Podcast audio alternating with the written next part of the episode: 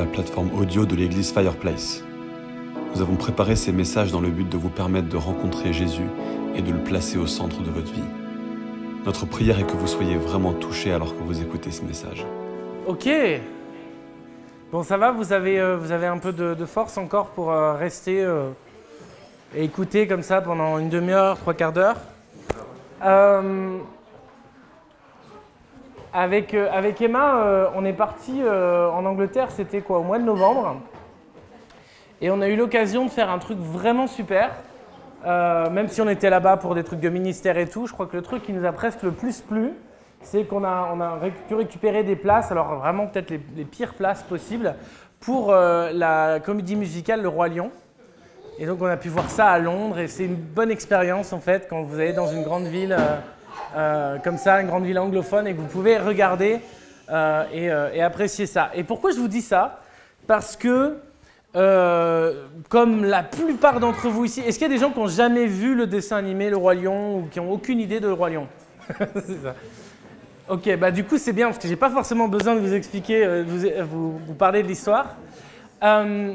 J'ai vu le Roi Lion en tant qu'enfant, j'ai apprécié le Roi Lion en tant qu'enfant, euh, et j'ai euh, euh, eu l'occasion de redécouvrir le Roi Lion avec un, un regard complètement nouveau. Et j'ai pleuré en fait pendant tout, tout le truc. Donc moi je suis pas du tout comédie musicale, mais j'étais en train de pleurer. Bah, je commence à devenir de plus en plus comédie musicale d'ailleurs. Ouais, je sais, Bah, ça c'est le mariage ça. hein. Et, euh, et- et j'ai pleuré pendant tout le truc parce qu'il y a un truc qui m'a marqué. J'ai vu, je, je pense pas que c'est c'est ce que Shakespeare, parce que vous savez que ça a été écrit par Shakespeare, le roi lion. C'est le roi Lear en fait à la base, hein, qui a été adapté avec des lions dans la savane. Ouais. Et donc euh, du coup, oui, oui, oui. Et du coup, euh, l'histoire du, du- du roi lion, je pense pas que ça a été pensé euh, pour une métaphore chrétienne, mais moi j'en ai vu une de métaphore extraordinaire. Et j'ai envie qu'on en parle aujourd'hui. Et pour vous expliquer juste en détail, pour vous rappeler un petit peu ce que c'est que ce qui se passe pour Simba, euh, il est rendu responsable par son oncle Scar, qui est vraiment le mal incarné, de la mort du roi, de la mort de son père. Et quand il croit vraiment être responsable de ça, il s'échappe, il fuit complètement sa, sa condition qui il est, et il va partir euh, traverser le désert, se retrouver dans la jungle, vivre comme ça pendant plusieurs années avec euh, Timon et Pumba, manger des insectes, et puis chanter Hakuna Matata, dire que tout se passe bien, que tout est pour le mieux dans le meilleur des mondes. C'est hyper puissant psychologiquement en fait ce qui se passe dans cette histoire. Et euh, jusqu'au jour où, vous comprenez, il va devoir sortir de ça. Et j'aimerais qu'on regarde cette vidéo, donc ces deux vidéos en fait, pour se remettre un peu dans le contexte de comment est-ce qu'il sort de, euh, de, sa, condition où il n'est plus roi, il n'est même plus lion, pour, euh, retourner et accepter que sa place et que son identité euh, lui est redonnée. Elle a tort. Je ne peux pas. Ça ne prouverait rien. Ça ne changerait rien. On ne change pas le passé. Tu disais que tu veillerais sur moi. Mais tu n'es pas là. Cause de moi. C'est ma faute. C'est ma faute. Ça n'est pas mon père. Ça n'est que mon reflet. Non. Regarde. Dieu.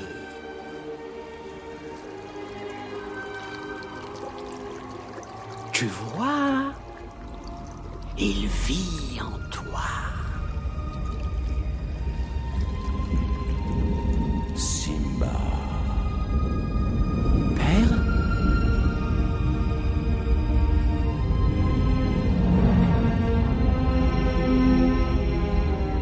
Simba, tu m'as oublié. Jamais. Tu m'as oublié en oubliant qui tu étais. Regarde en toi, Simba. Tu vaux mieux que ce que tu es devenu. Il te faut reprendre ta place dans le cycle de la vie. Comment la reprendre? Je n'ai plus aucun pouvoir. N'oublie pas qui tu es. Tu es mon fils et c'est toi le roi. N'oublie pas qui tu es. Non, père, ne me laisse pas. N'oublie pas J'ai besoin de toi. qui tu es. Ne me laisse pas. N'oublie pas. Ben dites donc Quel temps Bah C'est bizarre Tu trouves pas? Oui. On dirait que le vent a changé. Ah Changer, c'est bien. Oui, mais c'est pas facile. Je sais ce que je dois faire, mais pour revenir, il me faut faire face à mon passé. Et je l'ai fui depuis si longtemps. Oh Tu es devenu fou Tu oublieras vite C'est du passé Oui, mais c'est douloureux. Eh oui, le passé, c'est douloureux. Mais, à mon sens, on peut soit le fuir, soit tout en apprendre. Ah Tu vois? Alors, quelle est ta décision? Pour commencer, je vais prendre ton bâton. Non, non, non, non, non, non Pas mon bâton Hé Où vas-tu? Reprendre ma place Viens Sauve-toi Sauve-toi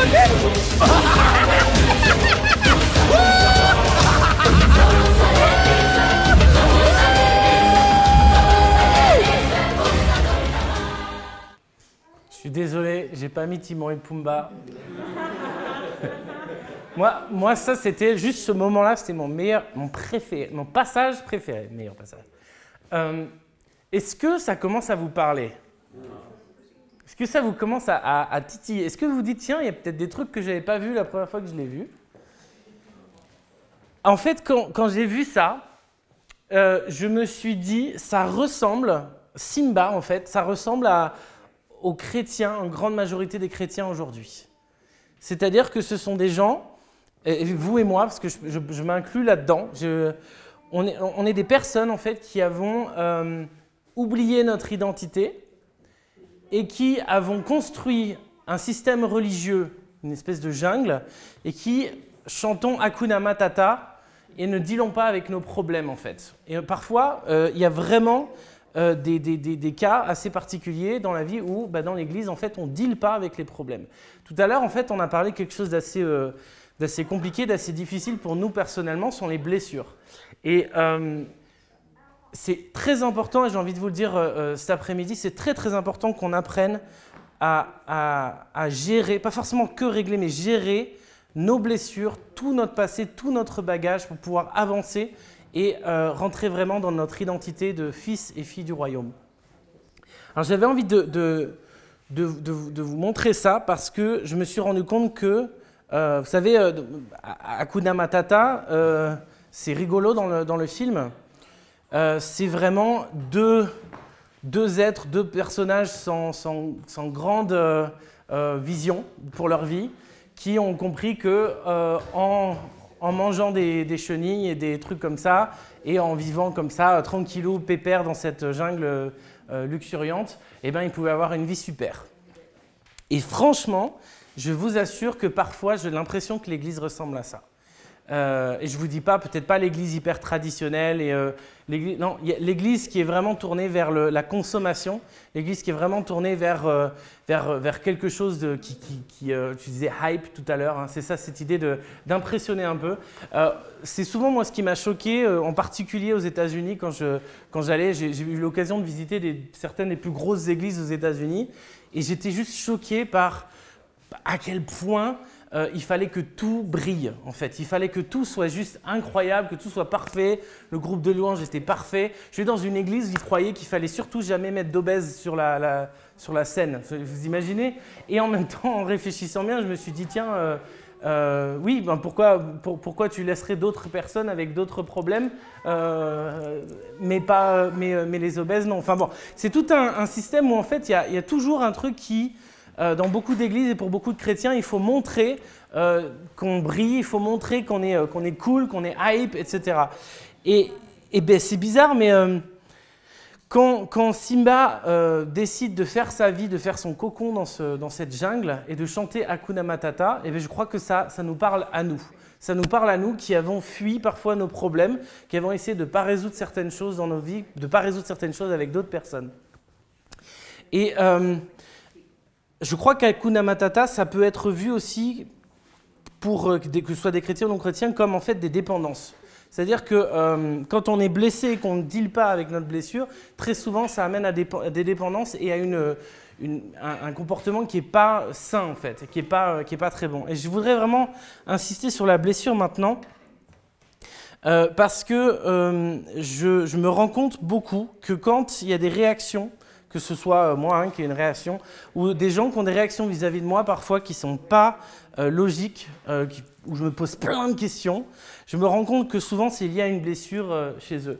Il y a un, psychologue qui, euh, qui, euh, parlait à un moment, il a, il a, donné une histoire, je crois que c'est le, c'est pas un psychologue, c'était les hommes viennent de Mars et les femmes de Vénus. Je sais pas si vous avez déjà vu ce, ou lu les bouquins ou vu le spectacle.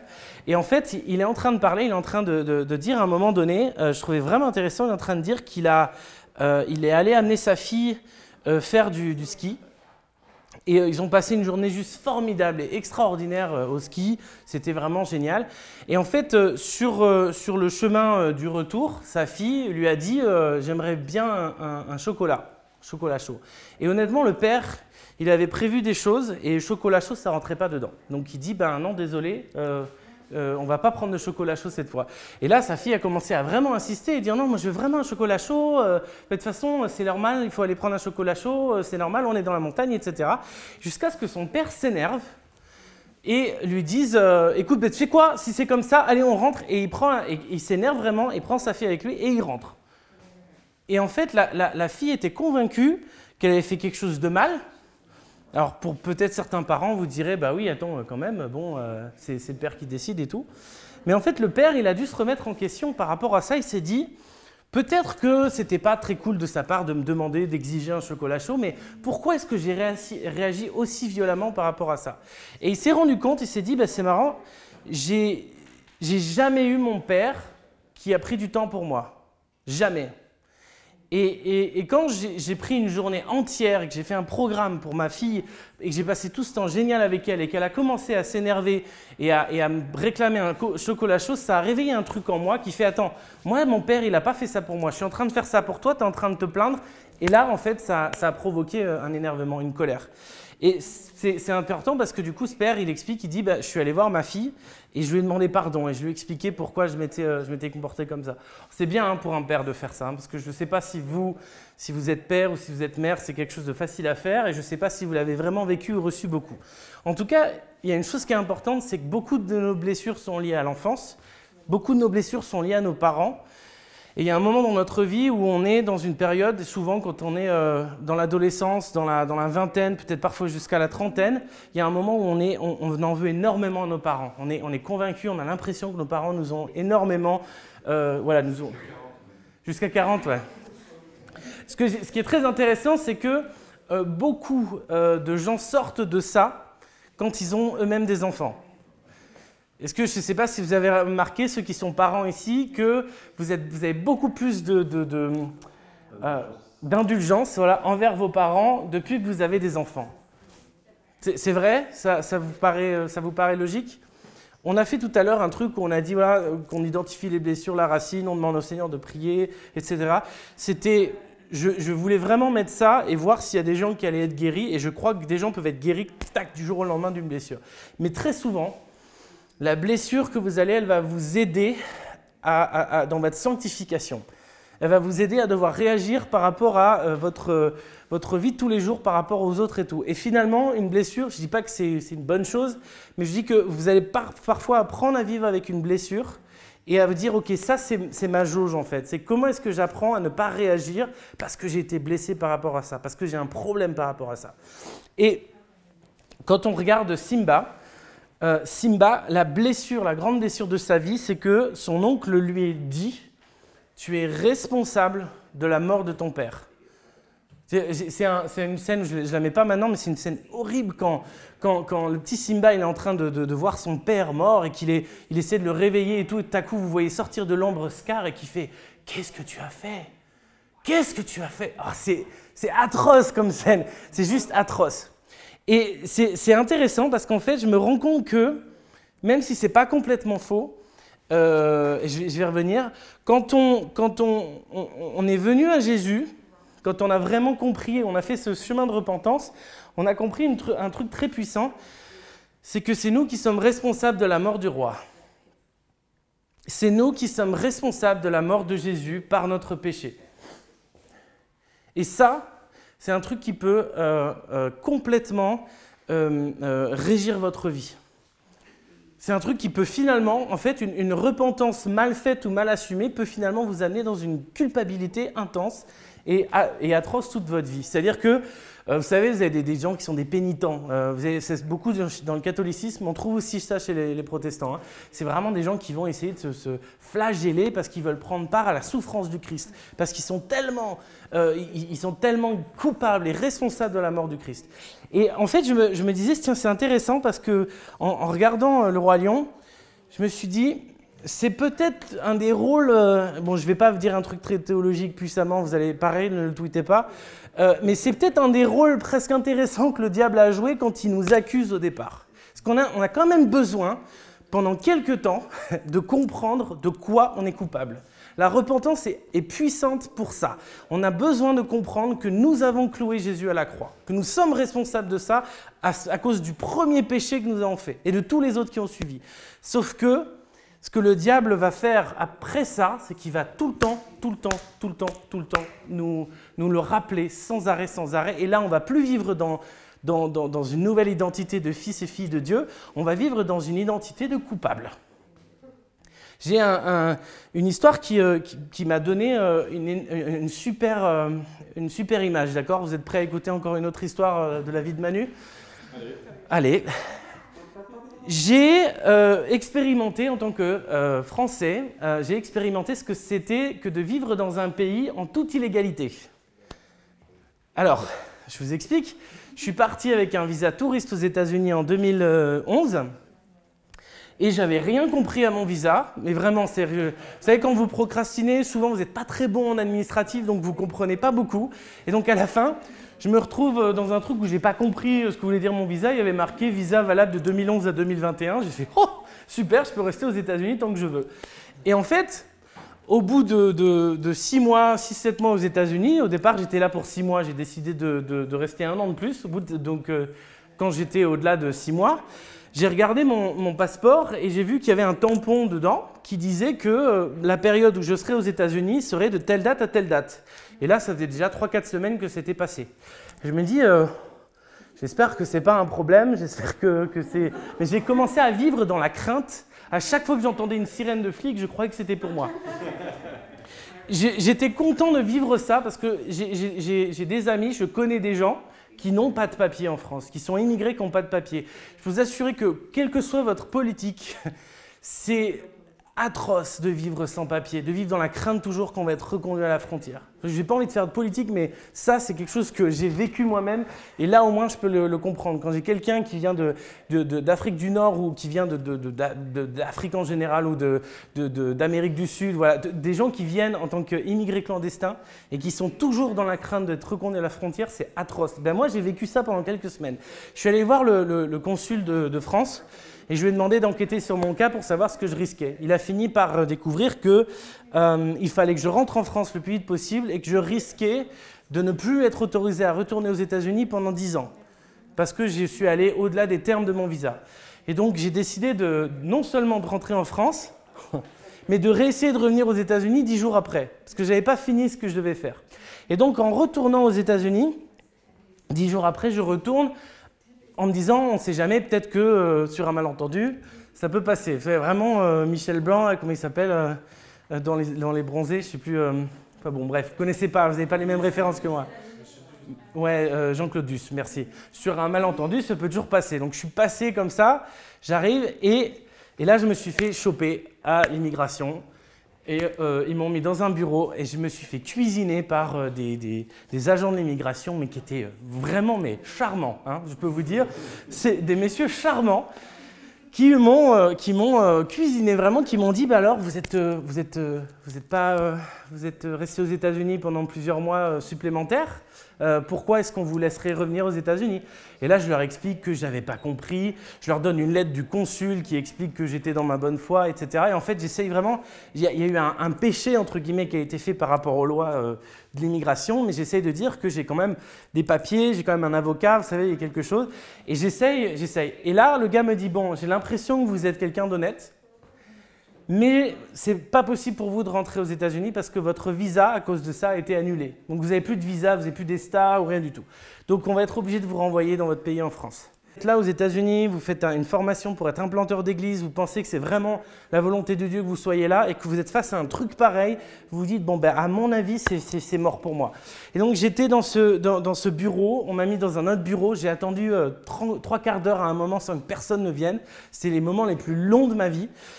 Jusqu'à ce qu'un des agents d'immigration vienne vers moi et dit Ok, bon, on va s'occuper de votre cas. On a trouvé un vol euh, qui va partir dans 6 heures, donc on va vous prendre un billet dessus, on va vous ramener. Bon, ça va vous coûter 2000 euh, dollars parce que euh, voilà. vous, vous, réglez par quoi? Par chèque ou par espèce? Moi, je fais J'ai pas d'argent, monsieur. Et là, je suis en train de me dire Je suis en train de leur dire que j'ai envie de venir 6 mois supplémentaires aux États-Unis, mais j'ai pas d'argent. Donc je me dis C'est pas la meilleure idée. Alors euh, le gars, il a dit, euh, bon, il repart, il revient, et là il dit, bon, ce qu'on va faire, c'est que vous allez avoir une reconnaissance de dette et vous aurez six mois pour payer euh, la somme du... Donc je, me, je commence à m'imaginer aller travailler à McDo en revenant en France pour payer mon billet de retour. Enfin, c'est, c'est vraiment une situation pénible. Alors je prie, moi, hein, dans mon cœur, j'écoute Seigneur, si tu veux vraiment que je travaille dans l'église, dans l'implantation, dans le ministère, il faut que tu fasses quelque chose maintenant. Le mec revient vers moi et là, il y a une once d'espoir. Il est en train de me dire, bon, mon patron est de bonne humeur aujourd'hui, il a décidé qu'on pouvait essayer un truc avec vous. Ce qu'on va faire, c'est qu'on va vous faire un papier qui s'appelle un waiver, qui va vous permettre d'accéder aux États-Unis pour six mois. Et euh, grâce à ça, c'est comme un visa en fait, et grâce à ça, on va vous laisser rentrer. Et, je et, le gars, par contre, ça va vous coûter 1000 dollars. Et là, je dis, mais monsieur, j'ai pas d'argent, j'ai rien du tout, c'est une église qui s'occupe de moi, etc. Et là, le gars dit, ah oui, bon, bah alors laissez tomber. Et il s'en va. Il revient un peu plus tard et puis il commence à remplir les papiers pour trouver mon billet d'avion pour me renvoyer en France. Donc là, tout est perdu, tout espoir est foutu. Et, et quand même, moi, je lui fais, mais, mais c'est mais, mais normal ça, en fait, c'est quoi ce papier? Je comprends pas, pourquoi vous étiez prêt à me faire ce papier-là? Et là, il m'explique un truc incroyable. Il me dit, en fait, si jamais vous étiez le tuteur légal français ou étranger d'un enfant américain dont les, parents sont décédés, donc vous êtes la personne euh, référence, et donc du coup vous devez venir aux États-Unis pour vous occuper de, la succession, de tout ça pour l'enfant, à ce moment-là vous n'avez pas le temps de faire un visa, donc vous vous faites ce papier-là. Là, vous êtes en train de réfléchir, vous dites, mais moi, c'est pas mon cas, je suis juste venu étudier euh, l'église, quoi. Et donc, je, je, dis rien, évidemment, au gars, mais je fais, ah bon, intéressant. Le gars se casse à nouveau, revient 15 minutes plus tard. Moi, pendant ce temps, je continue à y croire, je prie, et il revient, il me dit, mais vraiment, là, il est. Je sens le mec blême, en fait. C'est le mec qui n'est pas du tout en train de faire un truc qu'il a envie de faire. Il fait, euh, mon patron est de très bonne humeur aujourd'hui, il a décidé de vous faire le waiver gratuitement. Je peux vous assurer, j'étais à l'aéroport, je crois le plus grand ou le deuxième plus grand des États-Unis, Chicago, où j'étais entre des Mexicains, des Portoricains, etc. C'était le truc d'immigration qui laisse rien passer. Et moi là, j'arrive et on me fait un papier que je mérite pas. moi, j'ai fait, j'ai péché moi. Hein? J'ai péché. J'ai un papier que je ne mérite pas, qui vient mais complètement par grâce et qui va gratuitement me faire passer la frontière. Et je vois un mec, parce que le mec, lui, c'était pas son rôle d'être content et dire Ah bah dis donc, je suis tellement content pour vous. Le mec, il est là, il est en train de tamponner mon papier en disant Je sais pas pourquoi je fais ça, je comprends pas pourquoi je fais ça, mais c'est complètement idiot. Et il me donne le papier, il me dit Courez avant que je change d'avis. Mais vraiment, il rigole pas, rien du tout. Je prends mon papier, je me casse. J'ai, j'ai pas raté ma correspondance. Mais par contre, quand je suis arrivé à Pittsburgh, euh, ils n'avaient euh, pas mes bagages. Parce que j'ai dû passer la douane après avec mes bagages et il n'y a pas eu le temps de les mettre dans la... Mais honnêtement, je m'en fichais complètement. J'étais là, il n'y a pas de bagages C'est pas grave. vous n'êtes pas du tout dans le même état d'esprit. J'espère que j'ai mes bagages. Là, je suis, je suis là. J'ai embrassé le sol en arrivant à Pittsburgh, vous savez. Alors si je vous raconte cette histoire, c'est parce que ça raconte l'histoire du salut. Ça raconte l'histoire d'une erreur que j'ai faite, qui était En fait, c'est toujours, hein, vous êtes plus ou moins responsable. euh, Parfois, euh, vous savez pas, vous allez mettre, mais vous êtes responsable de votre péché. Quoi. Ça raconte l'histoire d'une erreur que j'ai faite et qui a failli me coûter euh, pour 10 ans ou peut-être plus de ne plus pouvoir retourner aux États-Unis. Si je sais, j'avais pas pu retourner aux États-Unis, qu'est-ce qui serait passé? J'aurais pas rencontré ma femme. 6 ans plus tard, 5-6 ans plus tard. Alors, il s'est passé un truc. J'ai laissé passer plusieurs années quand je suis revenu en France et j'ai essayé de retourner aux États-Unis à nouveau. Et honnêtement, j'ai décidé de me renseigner, me dire ok, est-ce qu'il faudrait que je fasse refaire un nouveau visa ou est-ce qu'avec un ESTA, pour ceux qui sont déjà allés aux États-Unis, c'est juste un, petit papier que vous avez pour je crois 5 ans maintenant ou 2 ans, deux ans euh, qui vous permet, c'est comme moi je me suis dit je sais pas et euh, en faisant jouer un peu ma relation, on m'a dit euh, quelqu'un d'immigration aux États-Unis m'a dit tu devrais faire ton visa à nouveau comme ça tu es tranquille. Et donc, j'ai fait refaire un visa. Et aussi, miraculeusement, il m'a été accordé. C'est-à-dire que j'avais tout mon dossier avec le consul, machin, etc. Et euh, à la fin, ils ont décidé quand même de m'accorder mon visa au, consulat euh, à, Paris, enfin, l'ambassade. Et donc, quand je retourne aux États-Unis, à chaque fois, il se passe un truc complètement fou. C'est que euh, ils ont tout, tout, tout, tout. en passant mon passeport, ils ont tout mon historique. Donc à chaque fois, je passe un mauvais quart d'heure où ils sont en train de me dire euh, vous, avez, euh, vous avez été en overstay, vous avez, pas, euh, vous, avez, vous avez fait quelque chose de pas bien, expliquez-nous. Voilà. Comme si en fait ils allaient m'empêcher de passer. Et je, je, je, je suis obligé à chaque fois de leur. ils me rappellent mon péché en fait. Je suis obligé à chaque fois de leur dire ben, j'ai fait ceci, ça s'est passé comme ça, voilà, mais j'ai été pardonné, machin. Et au moment où j'ai mon visa qui m'a été donné, au moment où ils sont ils n'ont plus d'autres questions à me poser. En fait, parce que j'ai ce visa, même s'ils me rappellent mon historique, ils ne peuvent pas ne pas me laisser passer. Et, à chaque fois que j'ai passé la, douane pour aller aux États-Unis, à chaque fois, ça a été un problème, mais à chaque fois, je suis passé. Et ça m'a vraiment rappelé un truc, c'est que euh, le péché, euh, les blessures, les choses qui sont vraiment euh, difficiles, qui sont passées dans notre vie, le diable veut sans arrêt nous les rappeler. Parce que c'est pour nous pourrir la vie, nous rappeler sans arrêt qu'on est pécheur, que c'est notre identité, c'est vraiment là pour nous pourrir la vie. Et je trouve que cette im- image est géniale de ce côté-là, c'est que euh, on est sans arrêt en train d'essayer de rentrer dans le royaume de Dieu. Alors là, c'est les États-Unis. On est sans arrêt en train de toquer à la porte du royaume qui est, qui est là, qui s'est approché, et on est sans arrêt à voir des démons qui en sont en train d'appuyer très fortement sur notre péché, sur nos blessures, etc.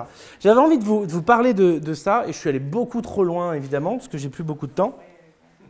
J'aimerais juste qu'on lise euh, euh, le, le psaume 22, si, si- si vous voulez bien. Comme ça, on aura ouvert la Bible, Nathan. Mais de rien. Alors, comme on parlait de roi, on parlait de Simba.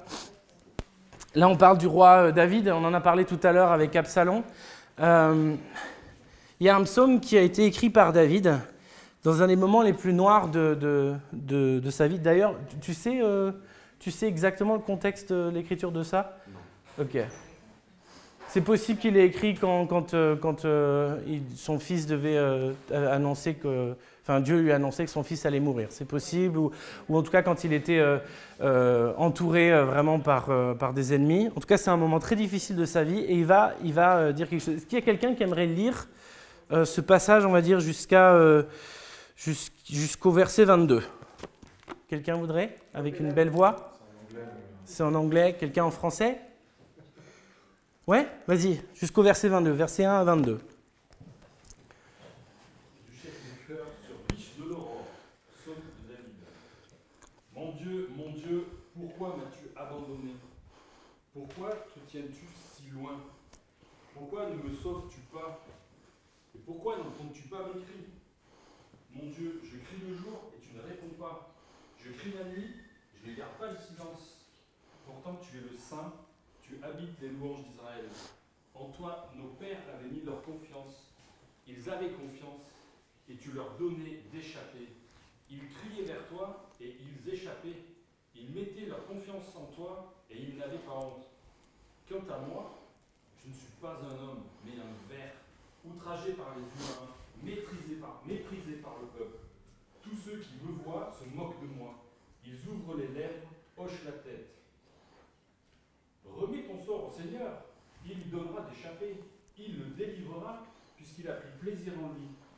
Oui, tu m'as tiré du ventre maternel, tu m'as confié au sein de ma mère. Sur toi, j'ai été jeté depuis le sein maternel, depuis le ventre de ma mère. Tu as été mon Dieu. Ne t'éloigne pas de moi quand la détresse est proche, quand personne ne vient à mon secours. Une multitude de taureaux m'entourent, des bêtes du Bachan me cernent. Ils ouvrent contre moi leur bouche comme un lion déchiquette et rugit. Je me répands comme de l'eau, tous mes os se disloquent, mon cœur est comme de la cire, ils font au milieu de mes entrailles. Ma force se dessèche comme l'argile et ma langue s'attache à mon palais. Tu me réduis à la poussière de la mort, car des chiens m'entourent, une troupe mauvaise m'encercle. Ils me lacèrent les bras et les jambes. Je peux compter tous mes os. Eux, ils observent, je leur suis offert en spectacle. Ils se partagent mes vêtements, ils tirent au sort ma tunique. Toi, Seigneur, ne t'éloigne pas. Toi qui es ma force, viens vite à mon secours. Délivre-moi de l'épée. Délivre ma vie de la griffe des chiens. Sauve-moi de la gueule du lion et des cornes de l'auroch. Tu m'as répondu. Je parlerai de ton nom à mes frères. Au milieu de l'assemblée, je te louerai. Bon Ouais, merci. C'est jusqu'au verset euh, 22.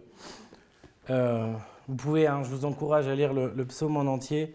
C'est pour, euh, éviter forcément de, prendre plus de temps. Euh, ce, psaume, il, est puissant par deux niveaux. Le premier, c'est que euh, il a été écrit par David. Il est, dans la, Bible, il est dans la parole de Dieu, il fait partie de la parole de Dieu, et on pourrait croire presque que c'est un blâme à Dieu, Hein, que c'est vraiment en train que David est en train de clairement euh, euh, confronter Dieu sur certains points. Or, c'est vraiment un psaume qui est là pour, euh, pour rappeler à quel point l'abandon de Dieu euh, peut être vécu comme quelque chose de terrible et d'horrible sur terre. Et euh, quand David vit ça, et qui termine, en tout cas le passage qu'on a lu, qui le, termine par, par cette idée de, dire à Dieu, délivre-moi d'une mort violente, ce qu'on sait, c'est qu'il a été délivré. Quel que soit le contexte où ça s'est passé, euh, il n'est pas mort à la fin d'avoir écrit ce psaume. Et David, il a été reconnu comme ce, roi qui était, euh, qui était sans faille. En tout cas, euh, tout, le, tout 1 Samuel parle de ce roi sans faille qui fait des choses extraordinaires de justesse, de justice devant l'Éternel, qui prend jamais la place quand on ne la lui donne pas. C'est quelqu'un qui va être profondément blessé par Saül, mais qui va toujours, toujours essayer de ne pas se faire justice lui-même. Et euh, il y a une autre partie de sa vie où il va vivre euh, les conséquences de son péché avec Bathsheba, euh, d'avoir pris la femme d'un autre. Et toutes ces conséquences et d'autres péchés qu'il va faire vont entraîner beaucoup de choses difficiles dans sa vie. Alors il va toujours rester fidèle à l'Éternel, mais par contre il va vivre vraiment des conséquences très très difficiles. Et en fait, ce psaume, ce qui est extraordinaire avec ce psaume, c'est que il s'est passé un truc prophétique quand, euh, quand David a écrit ce psaume, où il vivait quelque chose de profondément injuste pour lui-même. Il était en train d'être euh, entouré par ses adversaires, etc. C'était quelque chose de très difficile. Et donc, quand il écrit ce psaume, il est en train de, parler pour lui-même. Et pourtant, je suis convaincu, et la Bible va nous le montrer plus tard, qu'il a eu une vision et qu'il a eu une émotion, qu'il a ressenti quelque chose, comme s'il avait été projeté 800, 900 ans dans le futur pour être à la place d'un autre roi qui allait vivre quelque chose de similaire. Pourquoi je vous dis ça? Parce que euh, si, vous le, si vous le connaissez, si vous reconnaissez ce passage, c'est une des dernières paroles que Jésus a prononcées à la croix. Il a fait référence à ce psaume en disant Mon Dieu, mon Dieu, pourquoi m'as-tu abandonné? Et en fait, il aurait pu citer ce psaume, et d'ailleurs c'est intéressant, hein, euh, je ne vais pas rentrer dans les détails, mais il a la gorge sèche, il ne peut plus parler. euh, donc euh, Jésus a demandé à boire quand il était sur la croix. Il, est, il est au milieu de, brigands. Et des gens en- sont en train de partager ses vêtements. Et le- l'évangile de Matthieu va, insister énormément sur le caractère prophétique de ce qui a été écrit 900 ans avant que Jésus vienne sur terre. Et pour vraiment faire un lien avec ce qui a été dit ce matin par rapport à l'amour de Dieu, et je voulais terminer là-dessus, euh, La relation entre la Trinité, elle est d'un amour puissant et incroyable. Pourtant, il y a un truc qui va casser au moment où le Fils dit à Dieu pourquoi m'as-tu abandonné? C'est que par amour pour nous, le Père va aller jusqu'à briser un lien avec le Fils. Le Père va aller jusqu'à sacrifier, jusqu'à laisser tomber complètement, abandonner le Fils pour que ça puisse nous racheter nous. Et je me posais beaucoup la question, vous savez, est-ce que Jésus a déjà été blessé? Est-ce que Jésus a déjà vécu vraiment des blessures comme nous, où on est blessé, etc. Et je ne peux pas imaginer un truc plus blessant que quand vous avez le pouvoir d'être sur la croix, vous avez vraiment le pouvoir de descendre de la croix à un moment, parce que les gens sont en train de vous cracher dessus, sont en train de vous dire si tu es vraiment le Fils de Dieu, tu devrais faire ci, tu devrais faire ça, et machin. Quand vous avez le pouvoir à un moment de dire, bah, si je laisse cette blessure m'atteindre, à ce moment-là, je vais descendre. Et la manière dont nous, on réagit par rapport à nos blessures, souvent, c'est la mauvaise manière. Et j'avais vraiment envie de, montrer ce passage là-dessus, c'est que nous sommes là pour imiter Christ.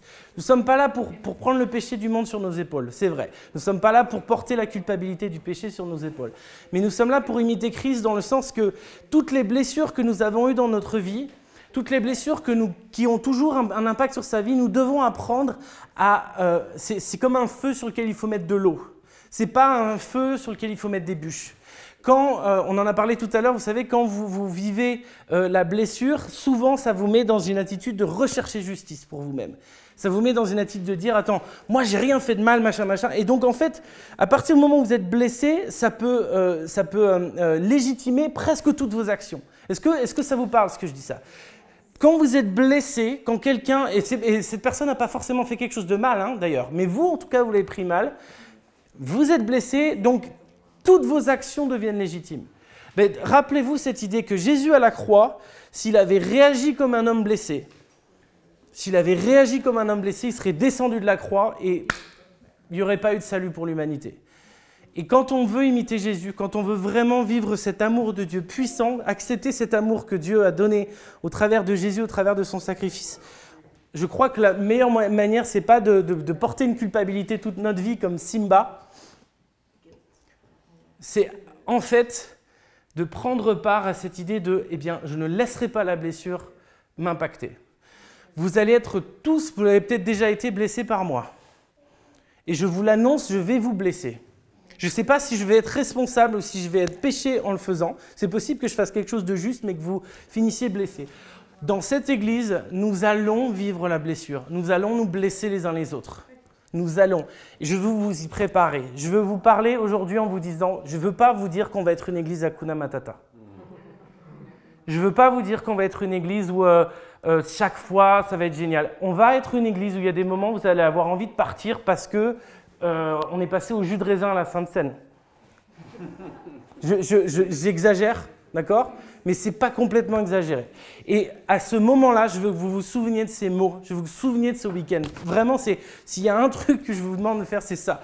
Et si vous sentez que vous êtes blessé, la, chose la plus puissante que vous puissiez faire, la plus puissante que vous puissiez faire, c'est d'aller voir la personne et de lui dire avec le plus d'amour possible, il y a un truc qui cloche, je veux être sûr de comprendre ce qui s'est passé, etc. Si vous avez besoin d'y aller avec un leader ou avec un autre chrétien, c'est une bonne chose à faire. Confronter quelqu'un, ça ne veut pas dire euh, rentrer en conflit avec la personne. Les meilleurs amis que j'ai dans ma vie sont les gens qui me disent tout. Et, euh, je, vous encourage vraiment à faire cette même chose. Si à un moment je vous ai blessé, pitié, ne, commencez pas à, faire des ragots ou des trucs comme ça. Venez tout de suite me voir. Et si j'ai fait quelque chose de mal, je vous assure que je serai mis en discipline par l'Église, etc., etc. Mais j'avais vraiment envie de, mettre ce message-là parce que moi, j'ai été blessé dans l'Église. J'ai vécu des trucs atroces dans l'Église. J'ai vécu des choses très difficiles dans ma vie personnelle. Donc je pense que tout le monde peut se dire, bon, on a, un, passé qui peut être similaire sur certains points. Tout le monde peut se retrouver dans ce que j'ai pu vivre. Donc, ça veut dire quoi? Ça veut dire que des fois, je vais, je vais je vais un peu, excusez-moi, je vais, je vais le dire, je vais merder. Excusez-moi, là, des fois, il faut le dire. On est en week-end, on n'est pas le dimanche matin. Des fois, je vais merder. Nathan, bon, Nathan, il merde tout le temps. Donc, euh, Nathan, il va, Nathan, il va, il va vous, il va vous vexer. Je vais vous décevoir. Il va vous décevoir. Euh, les uns et les autres, vous allez vous décevoir les uns les autres. Euh, cette semaine encore, je, je- je devais aller euh, euh, boire une tisane chez des amis et, j'ai complètement zappé. Et, j'ai, certainement blessé ces gens. Et complètement oublié. Et c'est pas, tu vois, il y avait de la neige, il y avait, tu j'ai plein d'excuses. La réalité, c'est que je suis coupable. Je J'y suis pas allé. Et, et du coup, ça, ça, ça résulte de blesser des gens. Le nombre de fois où j'ai blessé involontairement des gens, mais le pire pour moi, et je suis sûr que c'est la même chose pour vous, c'est de vous dire, attends, ces gens-là, ils me tournent le dos, euh, alors que franchement, j'ai même pas fait exprès. Mais des fois, vous allez faire exprès, d'accord? Donc, je veux vraiment vous encourager aujourd'hui. Je veux qu'on se lève tous maintenant. Il est pile 6 heures. Euh,